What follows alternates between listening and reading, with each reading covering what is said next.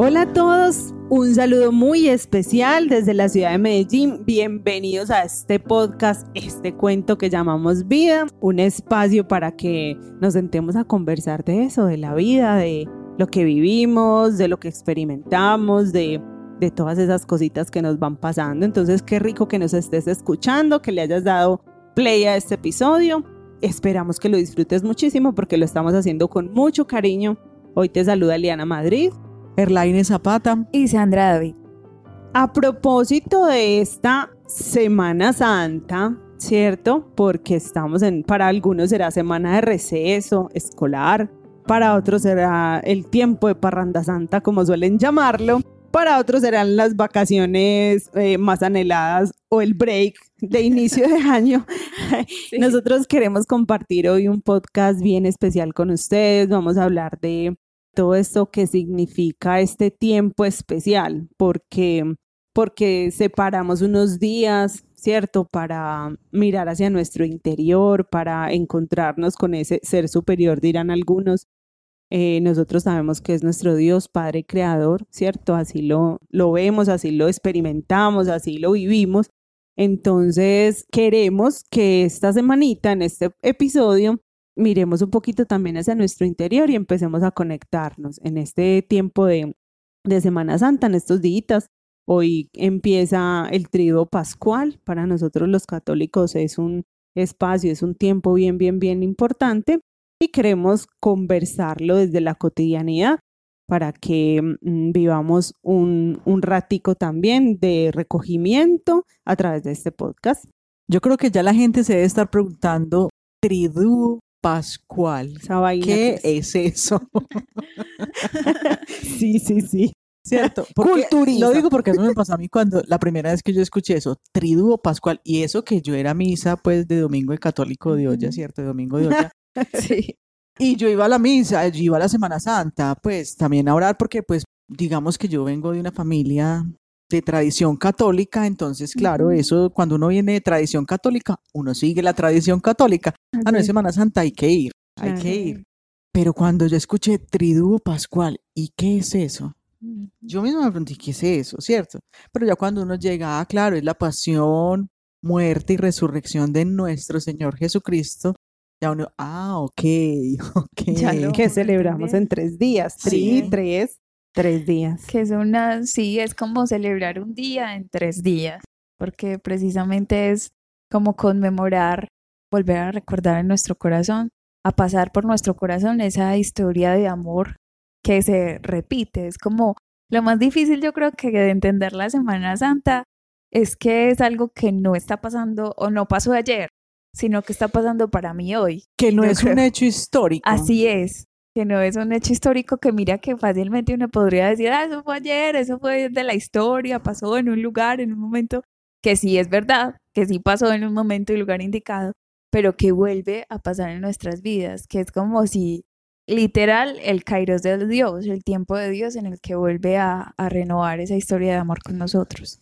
Es el tiempo maravilloso para volver a pasar por el corazón, como lo estaba diciendo Sandrita. ¿Volver a pasar qué? volver a pasar esa historia de amor. Es como cuando tú te sientas con el novio o con los amigos o con alguien que eh, sea especial y cercano a ti y se sienten a recordar, oíste, ¿te acordás cuando nos conocimos? ¿Te acordás cuando nos dijimos tal cosa y te acordás cuando estábamos en tal lugar?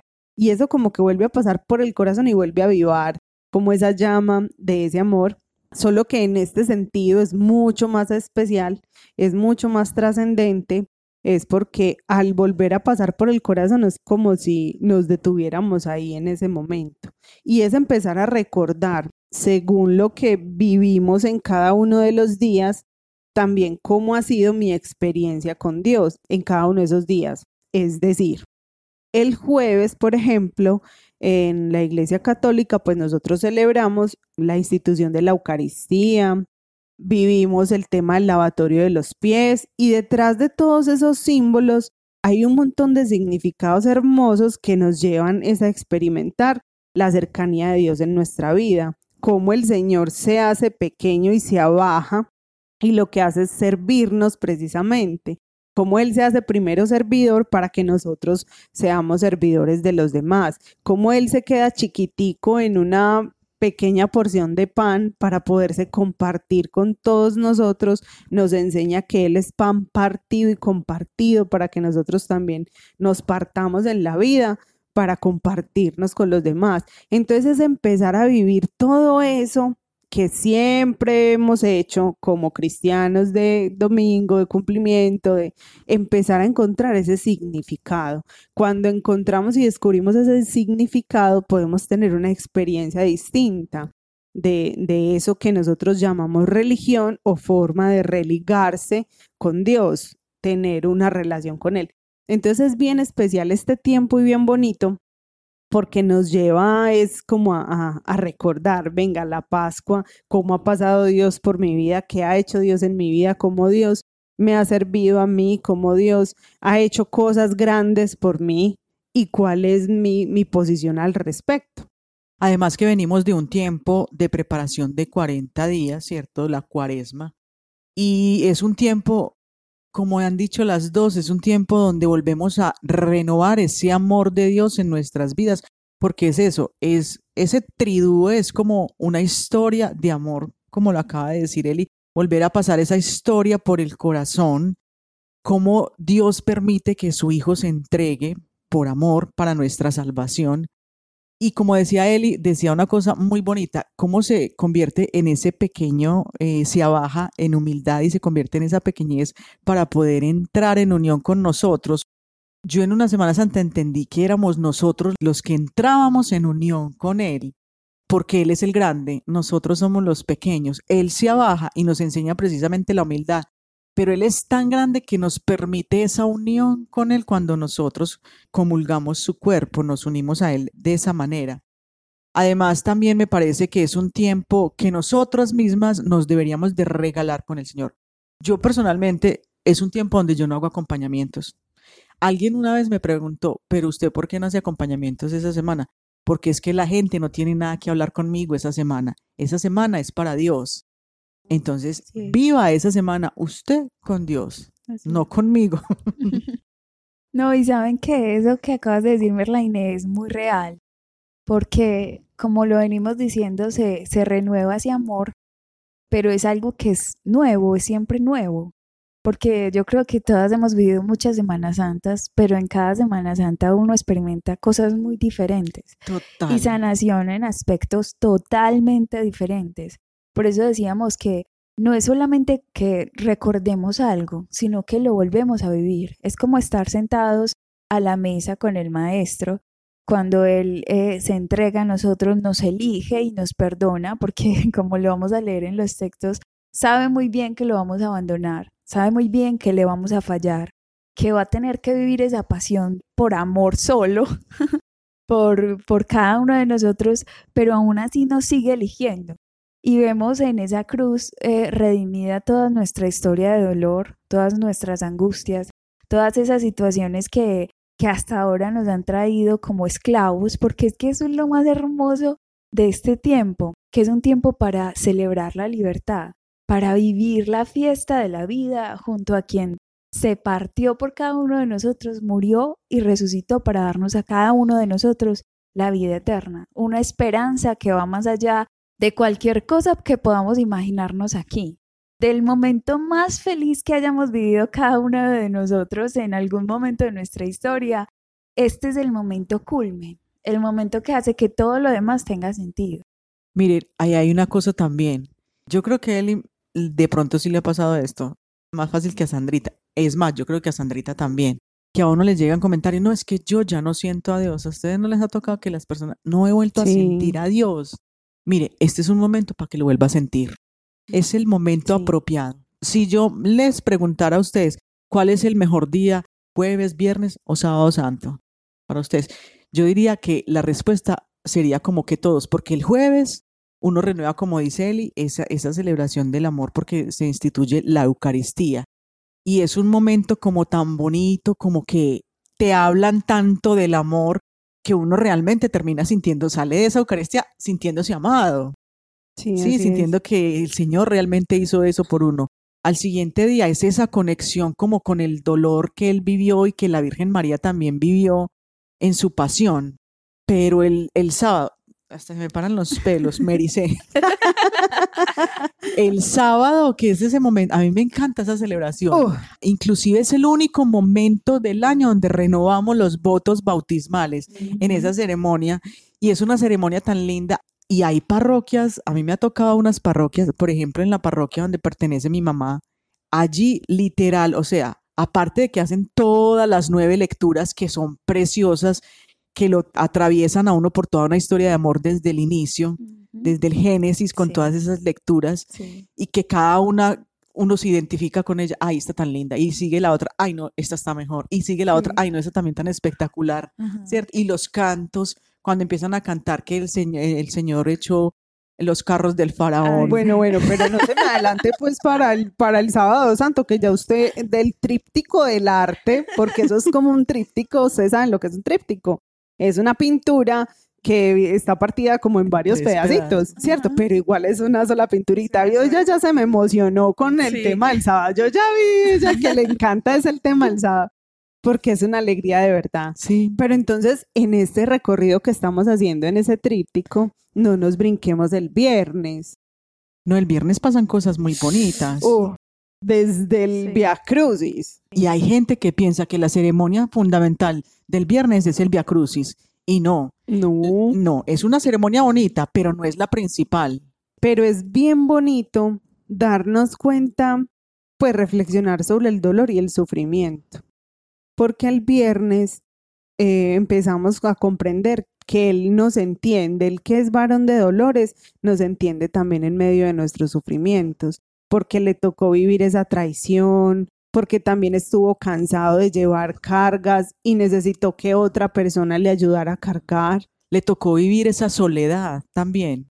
Recuerdan cuando él en la cruz dice, Dios mío, ¿por qué me has abandonado? Sentirse abandonado hasta por Dios, eso lo, han experimentado muchas personas, lo hemos experimentado muchas veces en nuestra vida.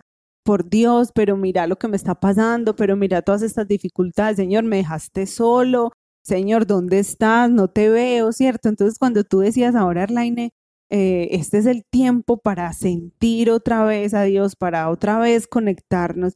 Claro que sí, este es el tiempo especial y maravilloso para eso, pero entonces abramos el corazón.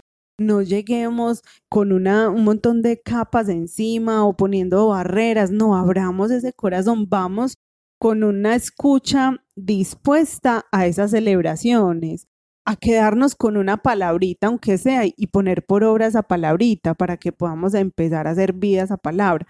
Entonces el viernes, si tú eres de los que el viernes te gusta tanto, empiece a disfrutarse también los otros días, porque finalmente es una Eucaristía partida en tres, ¿cierto? Entonces hay personas que van el viernes y comulgan el viernes y ya es como si tú hubieras llegado a la mitad de la fiesta, vas, te comes el, el ponqué y te vas, se te olvidó, pues llegaste tarde y tampoco te quedaste hasta el final. Entonces qué bonito que el viernes descubramos cómo ese amor tan grande hasta da la vida por nosotros.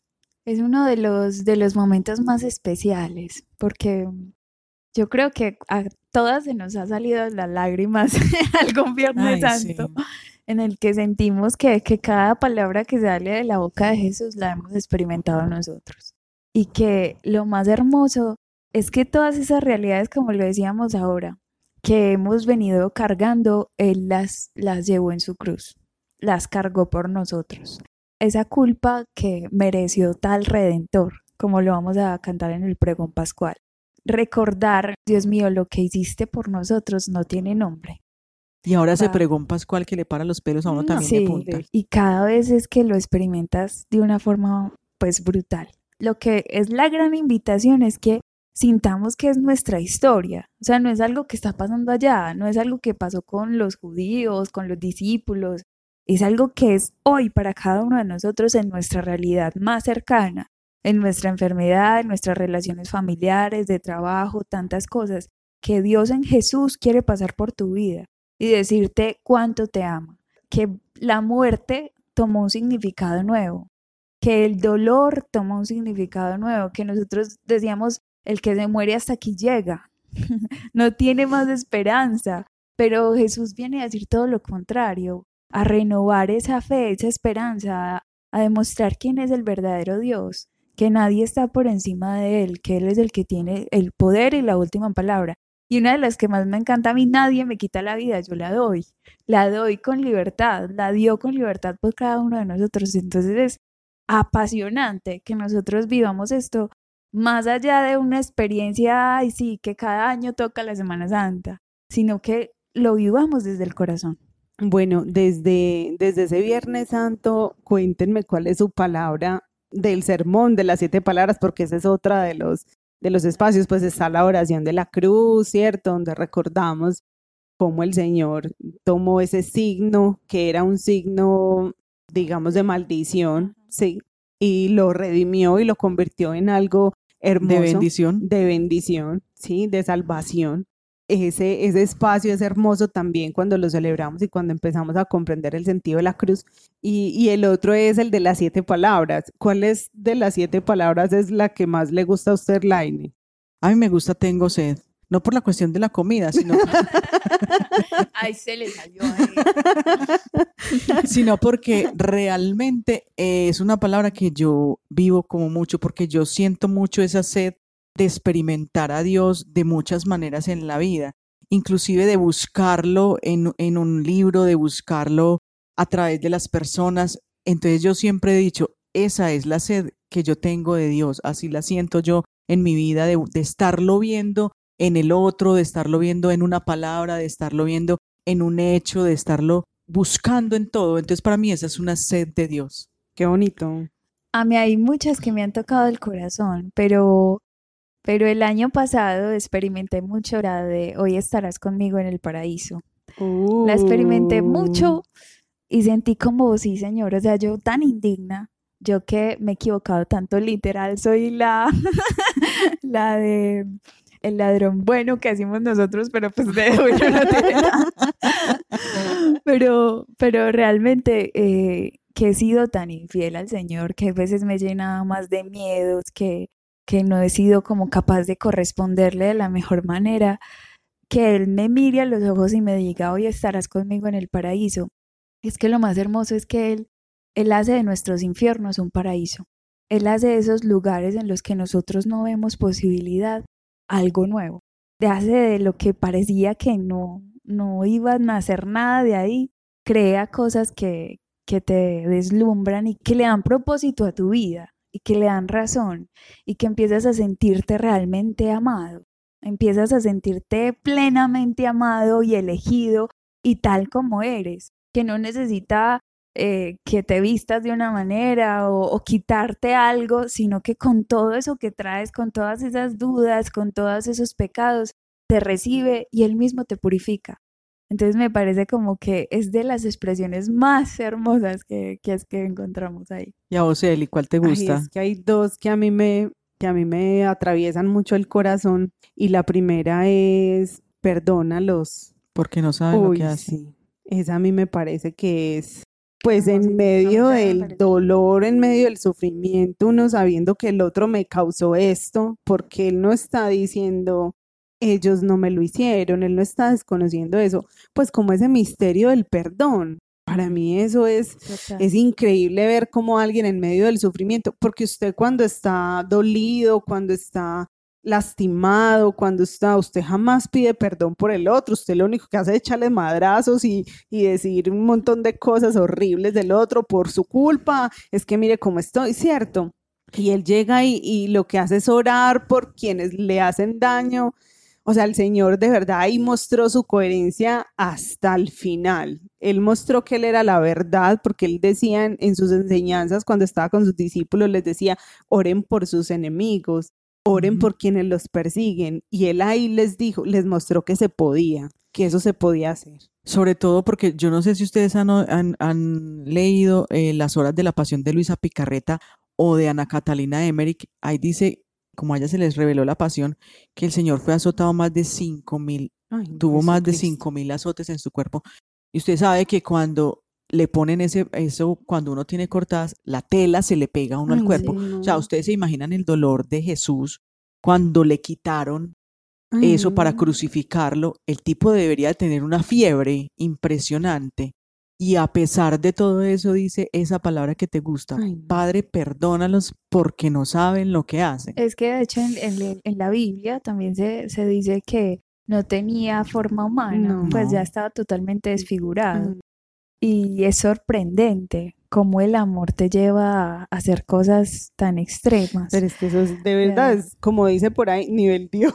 Es que estaba, estaba, dicen que, nivel Dios. Dicen que estaba deformado un poco la cara. Dicen que lo más parecido es eh, lo que se vio o lo que se ve en la película de La Pasión de Mel Gibson que él logró esa deformación porque la corona de espinas tenía espinas de dos centímetros de larga entonces se imagina una, una vaina atravesándole aquí la frente y saliéndole por aquí por un ojo. Pero, pero ¿saben qué? Yo no he sido capaz de esa yo, yo, sí, pero, y lloro siempre. No, no. pero, pero vean. Y uno es tan masoquista que la sigue viendo. No, no, yo no soy capaz, no. sin irnos a, un grado, sin irnos a un grado como muy amarillista, que es real, que pasó, que, que incluso en la Biblia se expresa así, es que cómo nos convierte o cómo nos desfigura a nosotros el pecado cómo nos vuelven a la vida, la existencia. Puede que físicamente no se nos note y podamos maquillarnos y vestirnos de tal forma, pero el alma cómo está. La depresión, la angustia, la ansiedad, tanto sin sentido, que simplemente así nos vamos desfigurando. El mismo pecado. El mismo pecado. Es que si veamos un crucifijo, ahí nos lleva el estar tan alejados de Dios, esa es, la ignorancia humana. Eso es cuando nosotros le decimos, yo no creo que tú seas el Dios que puede liberarme. Nosotros cuántas veces de verdad no somos quien lo crucificamos. Hay una canción que a mí me encanta de Jesús Adrián. Si yo hubiese estado allí, yo hubiese hecho lo mismo. Yo te hubiera escupido igual, yo te hubiese tratado igual. Porque es que cuando no le abrimos el corazón, cuando estamos ciegos ante su verdad, en eso nos convertimos en sádicos, porque Es, es, total, como hay una desfiguración total de lo, que, de lo que debería ser el ser humano. Qué bueno que reflexionemos en todo eso este tiempo, que el Señor nos ayude a darnos cuenta de, de que Él es la verdad, como lo decía Él ahorita, y de poder recibirla en el corazón. Es darnos cuenta de eso que nos desfigura a nosotros también y empezar a entregarle eso al Señor, crucificar esa, eso también y, tener una resurrección, es, vivir también con él esa resurrección. Y Eli tenía otra, otra palabra. Ah, bueno, la otra palabra, sí, la otra que cuando yo la hice vida en mi vida, pues para mí fue una cosa hermosa, porque, porque ya les voy a decir por qué, pero es la palabra de ahí tienes a tu madre. Ah, sí. Oh, cuando yo la viví, yo uy, yo dije, ay, es que María también es mi mamá.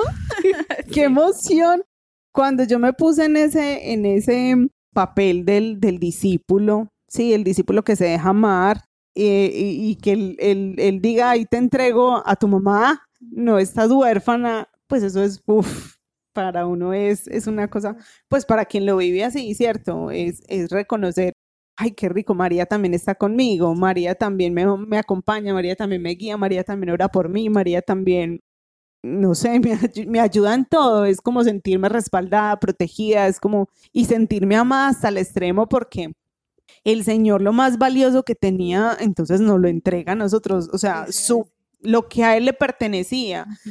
Entonces, pues, recibir eso en el corazón, no, eso a uno le cambia la vida, la expectativa, todo, todo. Para mí eso ha sido una palabra sanadorcísima. A mí una vez también esa palabra me cacheteó.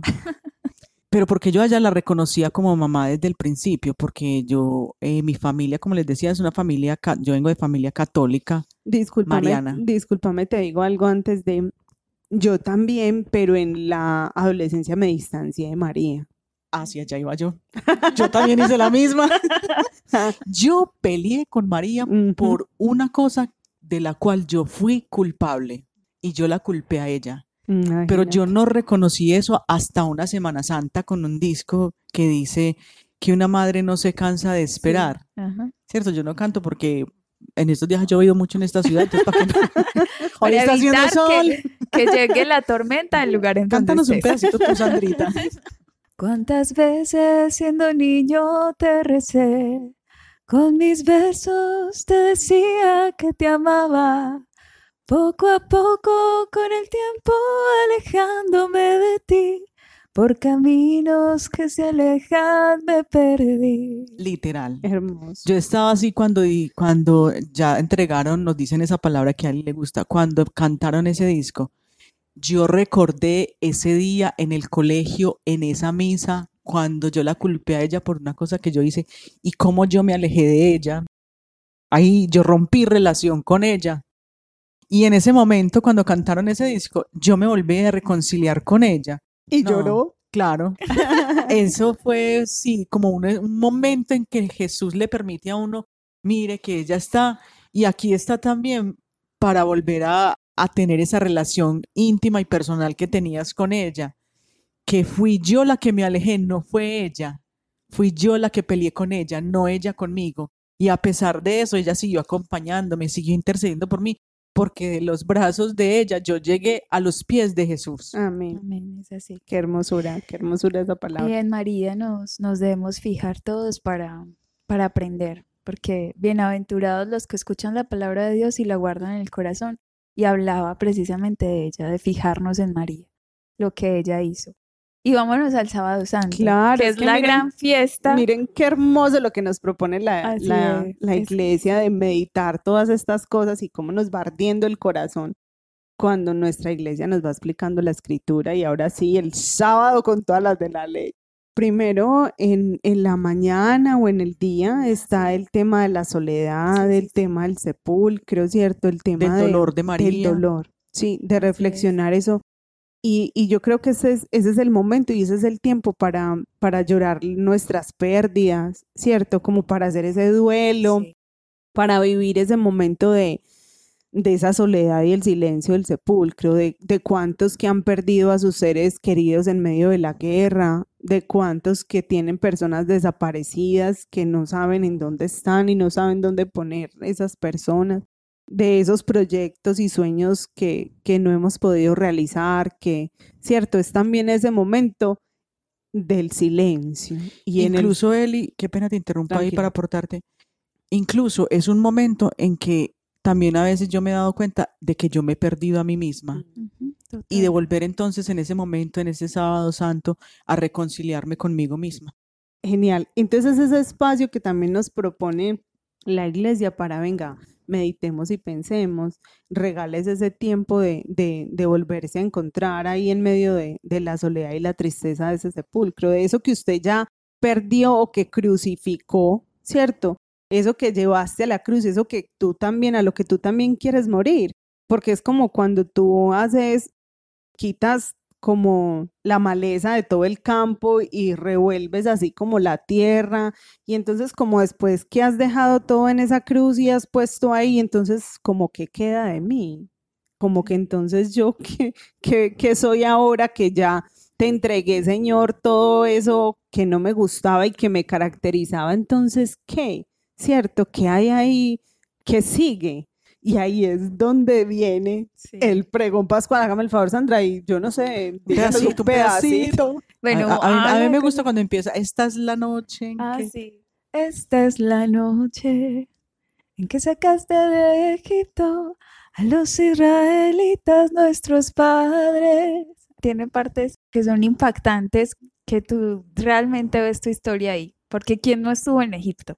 ¿Quién no se sintió esclavo en la vida?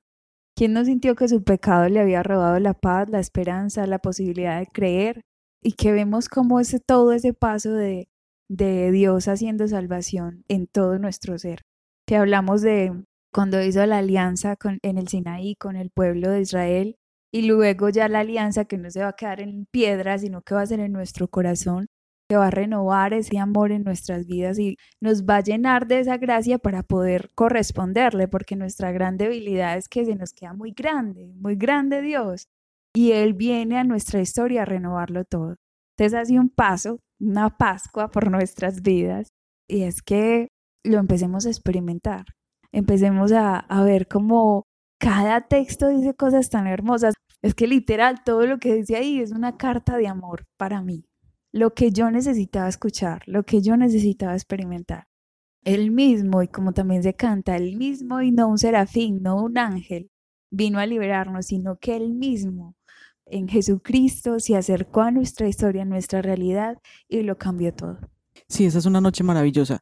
Es que realmente yo admiro la Iglesia Católica porque tiene esos momentos tan bonitos. Ya el sábado eh, santo en la noche, que ya también lo vivimos el domingo, que es la resurrección.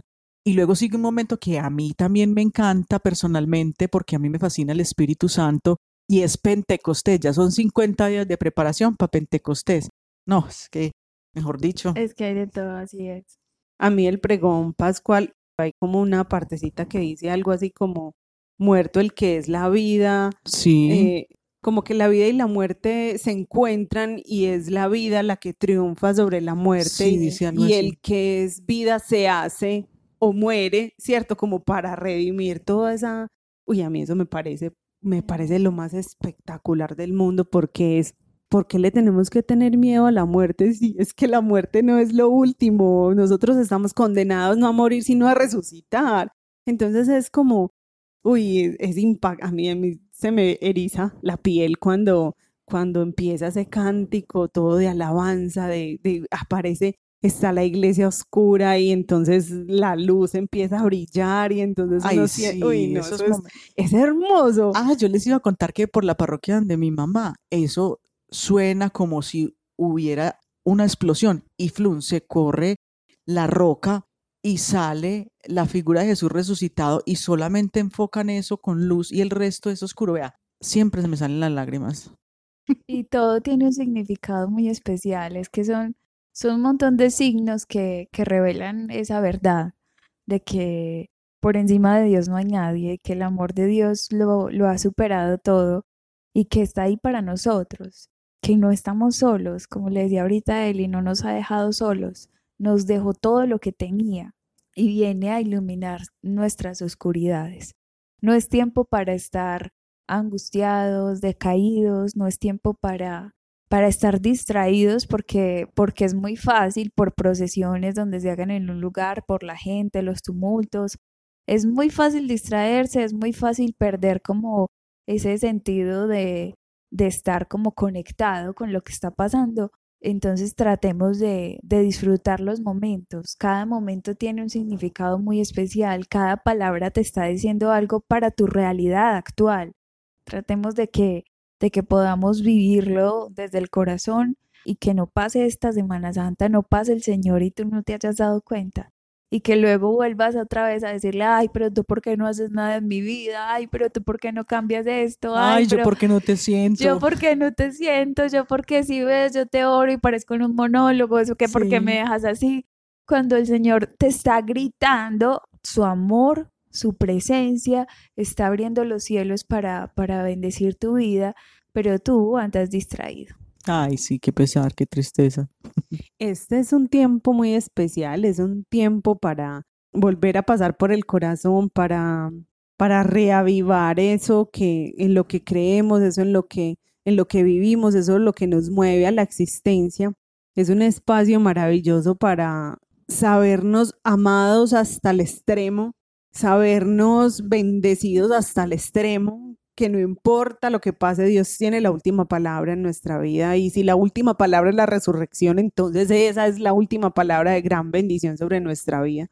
Que, que soltemos nuestros temores y los pongamos en la cruz, ¿cierto? Y, y le entreguemos todo eso al Señor para que podamos tener a partir de este momento, a partir de esta Semana Santa, tengamos una vida nueva en el Espíritu del Señor, porque es el Espíritu el que nos levanta y ese es un signo de resurrección, como el Señor se levanta de la tumba y nos levanta a nosotros también de todas nuestras oscuridades, de todas nuestras muertes, de todos nuestros dolores, de, de nuestras tumbas. El Señor tiene el poder, lo quiere hacer, levantarnos de, de todas esas postraciones que tenemos. Amén. Y bueno, y con estas reflexiones entonces los queremos dejar para que terminen de vivir esta Semana Santa muy bien en presencia del Señor. Eh, recuerden que estamos para seguirnos escuchando. ¿Cómo es que es nuestra página de Instagram, Sandrita? Arroba este cuento que llamamos vida guion. Por ahí nos pueden encontrar, dejarnos sus comentarios, nos pueden enviar algún mensajito también, preguntas, todo eso por ahí. Van a encontrar contenido bien especial que nos encanta compartir con ustedes. Entonces, bueno, qué rico que sigan compartiendo este contenido con personas que ustedes creen que lo necesitan. Nos despedimos desde la ciudad de Medellín. Eliana Madrid. Erlaine Zapata. Y Sandra David, los queremos mucho. Chao.